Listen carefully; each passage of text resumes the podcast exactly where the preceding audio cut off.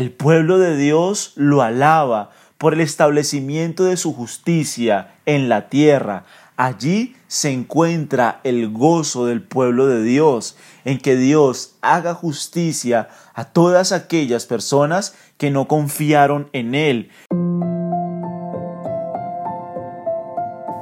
Verso a verso, un programa de Iglesia Bíblica Gracia en Cristo. Acompáñanos en este viaje a través de la Biblia. El día de hoy estaremos meditando en el Salmo 5 y veremos que la confianza en Dios produce alegría.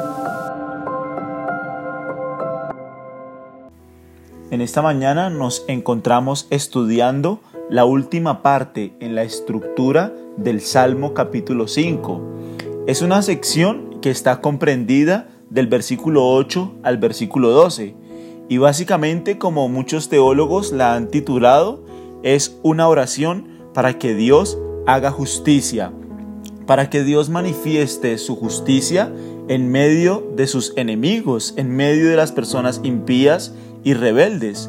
Miremos las palabras del salmista para que podamos tener un contexto claro de lo que David nos quiere enseñar. Miren lo que dice la palabra de Dios. Guíame Jehová en tu justicia, a causa de mis enemigos, endereza delante de mí tu camino, porque en la boca de ellos no hay sinceridad, sus entrañas son maldad, sepulcro abierto es su garganta, con su lengua hablan lisonjas, castígalos, oh Dios, caigan por sus mismos consejos, por la multitud de sus transgresiones, échalos fuera, porque se rebelaron contra ti. Pero alégrense todos los que en ti confían, den voces de júbilo para siempre, porque tú los defiendes. En ti se regocijen los que aman tu nombre, porque tú, oh Jehová, bendecirás al justo, como con un escudo lo rodearás de tu favor. Ayer habíamos dicho que Dios en su justicia y en su santidad, Él ha dado un veredicto de culpabilidad contra todos aquellos que se rebelan contra Él. Son aquellos enemigos que describe el versículo 9, todos aquellos que hablan mentira, que hablan lisonja, que sus entrañas y sus pensamientos son maldad. El salmista ora para que la justicia del Señor triunfe al hacer que estas personas malvadas y rebeldes sean culpables de sus actos y una vez que estas personas sean juzgadas y sean culpables de sus actos, Dios los saque de la comunidad del pacto. Los malvados no pueden seguir viviendo como si su camino fuera un camino bendecido o fuera un camino tolerado por el Señor. No, ellos deben experimentar su juicio porque ellos se han rebelado en contra de Él. Y una reflexión final en este punto. Todos nosotros, por nuestra naturaleza y por nuestro pecado original, nosotros hemos sido inclinados al mal. Todos nosotros éramos pecadores. Todos nosotros habíamos transgredido la ley de Dios, la ley de un Dios santo y justo. Por tanto, como lo enseña la Escritura, todos nosotros éramos contados como los malos, como los rebeldes, como los impíos, como todos aquellos que estaban fuera del pueblo de Dios y del pacto de Dios. Pero Él, a través de Cristo, a través de su Hijo, Dios nos dio la salvación, nos dio la vida eterna para todos aquellos que creen y se arrepienten. Las personas malvadas que no tienen un corazón arrepentido y que no vienen en fe al Salvador, finalmente darán su fruto, trayendo calamidades sobre sus vidas. La justicia de Dios debe hacer que los planes de los impíos sean contraproducentes para los perpetradores. Dios debe hacer su justicia. Dios debe manifestar su ira a todas aquellas personas que han ido en contra de Él, que han ido en contra de su palabra, que han ido en contra de su justicia y de su santidad. Pero en esta mañana vamos a examinar detenidamente el versículo 11. Miren nuevamente las palabras del salmista. Pero alégrense todos los que en ti confían. Den voces de júbilo para siempre, porque tú los defiendes. en ti se regocijen los que aman tu nombre. Los actos justos de Dios que conducen a la convicción y destrucción de los impíos dan a la comunidad del pacto, a los creyentes, a las personas piadosas, una razón para alegrarse y para regocijarse en su justicia. Estos actos de juicio y estos actos justos por parte de Dios incluyen la preservación de su pueblo, de aquellas personas piadosas que se refugian y confían en Él. El pueblo de Dios lo alaba por el establecimiento de su justicia en la tierra. Allí se encuentra el gozo del pueblo de Dios, en que Dios haga justicia a todas aquellas personas que no confiaron en Él, que no depositaron su fe y esperanza en Él. Miren las palabras de David, alégrense todos los que en ti han puesto su confianza, alégrense todos los que creen en ti. En ti se pueden regocijar los que confían en tu nombre. Aquí aparece una palabra muy importante a lo largo de toda la escritura y es la confianza y es la fe. Básicamente la confianza en la Biblia es a través de creer lo que enseña la palabra de Dios. No puede ser nada fuera de eso. Una persona confía en lo que Dios ha dicho y por tanto una persona que confía en las palabras de Dios, en las palabras de la Biblia, en las palabras de la Escritura como han sido reveladas, puede alegrarse en el único Dios verdadero. Romanos 10 nos enseña que la fe y la confianza solamente se pueden producir por oír la palabra de Dios. La fe del creyente no es una fe etérea, no es una fe en algo vago, no es un sentimiento positivo de que las cosas le van a salir bien. No, a la luz de la Biblia nosotros no encontramos que eso es la fe. La fe es tener confianza en lo que Dios ha revelado y en lo que Dios ha manifestado. De hecho, para yo poder tener confianza en Dios, primero debe tener un conocimiento de su carácter, de quién es Él. Para yo poder confiar en alguien, primero debo conocerlo. Es imposible confiar en alguien que no conoces. Por eso la fe se produce por el oír, porque cuando una persona oye la palabra de Dios, lee la palabra de Dios, medita en la palabra de Dios, está creciendo en su conocimiento y en su entendimiento de quién es Dios. La confianza no es algo vago, la fe no es algo etéreo, la fe no es algo al azar, no es algo a la suerte.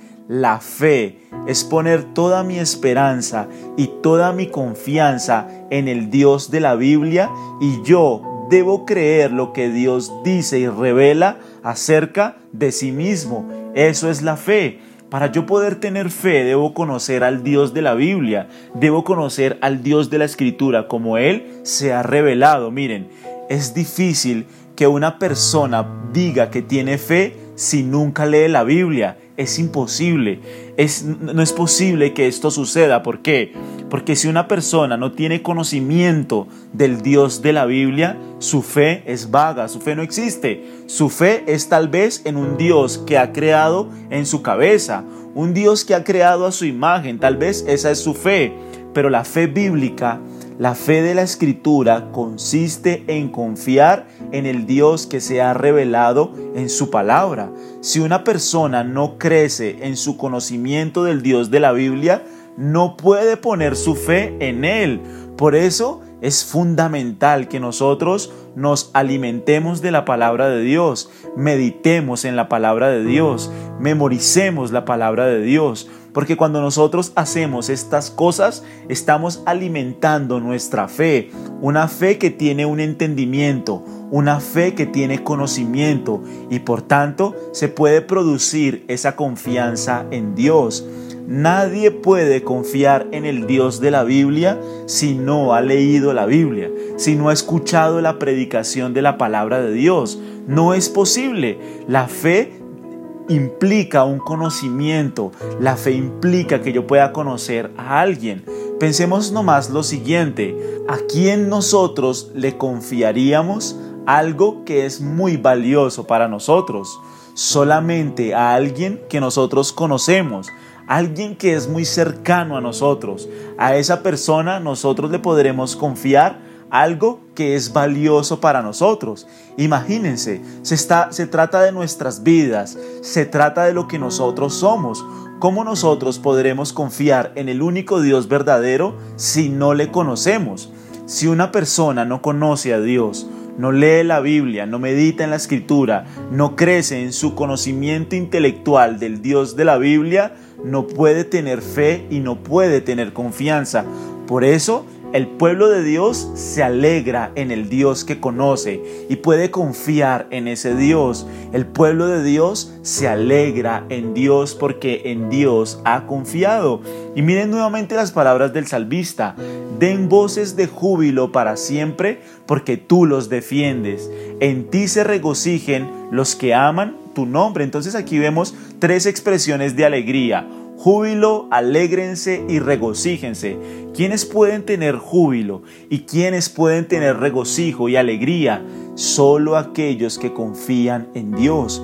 Y cuando una persona confía verdaderamente toda su vida en el Dios de la Biblia, esta persona está segura. ¿Por qué? Porque Dios la defiende, porque Dios pasó de ser su juzgador a ser su amigo solo por medio de la fe. Miren, esto es algo maravilloso que nosotros encontramos en la escritura. La Biblia dice en Corintios que nosotros éramos enemigos de Dios, que éramos aborrecedores de Dios, que íbamos en contra de Dios. Pero nos enseña también en Romanos que Dios muestra su amor para con nosotros, en que nosotros, siendo aún pecadores, Cristo murió por nosotros. Y como lo dice Corintios, Él es la reconciliación. Él nos reconcilió con Dios y también nos da a nosotros el ministerio de la reconciliación. Algo que hizo la obra de la cruz para aquellos que creen y se arrepienten es que pasaron de ser enemigos de Dios a ser sus amigos. Solamente por medio de la fe. Pasaron de estar lejos a ser su pueblo. Pasaron de estar bajo su ira a ser su hijo. Eso es lo que hace la cruz del Calvario. Cristo murió por mí. Cristo se llevó la maldición. Cristo se llevó todo aquello que había en mi vida que no agradaba a Dios. Cristo murió por mis pecados. Y fruto de poner mi fe y mi esperanza en la obra de Cristo, yo ahora hago parte de la familia de Dios, hago parte de aquellas personas que se pueden alegrar y que tienen voces de júbilo y que se regocijan. ¿Por qué? Porque Dios los defiende. Como lo dice Romanos 8.1, ahora pues ninguna condenación hay para los que están en Cristo Jesús. Si tú has venido a Cristo reconociendo tu pecado, reconociendo que no tienes valor en ti mismo para poder salvarte y clamas al Salvador y has venido a Él en fe, en arrepentimiento y pones toda tu fe y tu confianza en el Dios de la Biblia, conociendo al Dios de la Biblia y creciendo en santificación en el Dios de la Biblia, tú puedes confiar en que ahora Dios te defiende, no hay ninguna condenación. Ahora soy su pueblo, ahora puedo amar su nombre, ahora puedo confiar en Él. Y allí está la fuente de mi alegría, de mi regocijo, de mi alabanza. Dios me defiende, mientras Dios juzga a los impíos, mientras Dios juzga a los rebeldes, Dios a sus hijos los defiende. Dios obra en aquellos que confían en Él, que vienen a Él. Por eso el pueblo de Dios puede estar seguro, tranquilo, confiado, puede dar voces de júbilo y alegrarse en Dios. Realmente son estos pasajes que contrastan a los impíos y a los justos que nos llevan a apreciar la obra de Cristo por nosotros en la cruz. Piénsalo bien, nosotros por nuestros pecados debíamos ser las personas del versículo 10, ser castigados, caer por nuestros propios consejos, andar en una multitud de transgresiones y ser personas rebeldes. Esas éramos nosotros, esas personas éramos nosotros, así éramos. Pero Dios, que es rico en misericordia, nos dio a su Hijo y nos atrajo hacia Él para poder poner nuestra fe y arrepentirnos en su nombre. Y ahora Fruto de ese arrepentimiento y fruto de esa confianza en el Salvador, nosotros ahora somos los que nos alegramos, los que damos voces de júbilo, los que nos regocijamos en el Dios de la salvación, porque Él nos defiende y porque Él hace justicia a todos aquellos que van en contra de Él. Son estos pasajes el de contraste entre el impío y el justo que nos deben llevar a dar alabanza, gloria, honra a nuestro Dios, porque solo por los méritos de Cristo, porque solo por los méritos de la cruz es que yo puedo tener comunión con un Dios santo y justo. Allí se alegra su pueblo, el pueblo de Dios se alegra en la justicia de Dios. Dios vindica su nombre delante de todos aquellos impíos que han sido rebeldes y su pueblo descansa. ¿Por qué? Porque Dios los defiende, porque Dios les ha dado el poder de la salvación y la victoria. Dios comparte esto con su pueblo. Los justos son los que aman su nombre, son aquellos que se deleitan en su nombre, que encuentran gozo en su nombre y que piensan y meditan en su nombre. Que Dios nos ayude a tener esta actitud de alegría, de regocijo. ¿Por qué? Porque Dios nos defiende, porque Dios nos atrajo hacia Él para poder confiar en Él y porque solo la obra del Espíritu Santo nos puede guiar y llevar amar su nombre. Esta es una obra gloriosa en personas que eran malas, en personas que eran impías, en personas que eran entregadas a los deseos de los ojos, a los deseos de la carne y a la vanagloria de la vida. Hoy pueden experimentar una transformación solo por la obra de Cristo. Entonces, la motivación en esta mañana es que nosotros podamos orar a Dios y pedir a Dios que nos dé ese gozo, esa alegría porque Él nos defiende, porque ya no hay condenación para nosotros, porque Él nos ha perdonado y que fruto de entender que Dios nos defiende por haber puesto nuestra confianza en Él, nosotros podamos crecer cada día en amar su nombre, en alzar nuestros ojos al cielo y dar gloria solamente a su nombre. Esta es una expresión de mucha alegría, de mucho júbilo. El pueblo de Dios se goza en eso. Finalmente, el juicio final se tratará de eso. El pueblo de Dios alegrándose de que Dios juzgue a todos aquellos impíos de todas las naciones que nunca vinieron en arrepentimiento y en fe al Salvador. Que Dios nos ayude a dejar nuestro pecado, a dejar nuestra maldad, a dejar toda confianza en nosotros mismos, a ser sinceros delante del Rey de Gloria y a pedir su gracia y su misericordia para que Él salve nuestras almas. Nuestra oración es que ninguno de nosotros perezca, sino que cada uno de nosotros pueda ser guiado al arrepentimiento en la obra perfecta de Cristo por nosotros en la cruz. Quiero invitarte para que oremos en esta mañana. Padre, gracias porque, como lo dice el salmista, alégrense todos los que en ti confían, den voces de júbilo, Señor, para siempre, porque tú los defiendes. En ti se regocijen los que aman tu nombre. Que tú nos ayudes a alegrarnos en ti, a confiar en ti que tú seas nuestro gozo, nuestra alegría, nuestro deleite y que solamente, Señor, por la gracia que tú has derramado a través de la cruz, nosotros podamos venir a ti, Señor, en fe y en arrepentimiento y podamos ahora vivir para la gloria de tu nombre, amando tu nombre. Yo te pido, Señor, que guíes nuestras vidas al arrepentimiento, que no permitas que nuestro corazón se endurezca, Señor, a la verdad de tu palabra, sino que nosotros podamos ser guiados hacia ti. Nosotros damos gloria a tu nombre, nosotros te exaltamos, te alabamos, te bendecimos y nosotros oramos, Señor, en el nombre del Padre, del Hijo y del Espíritu Santo. Amén. Te invitamos a seguirnos en nuestras redes sociales. Nos encuentras en Facebook y en YouTube con el nombre Iglesia Bíblica Gracia en Cristo. Si este mensaje fue edificante para tu vida, te animamos a compartirlo con tus seres queridos. Dios te bendiga.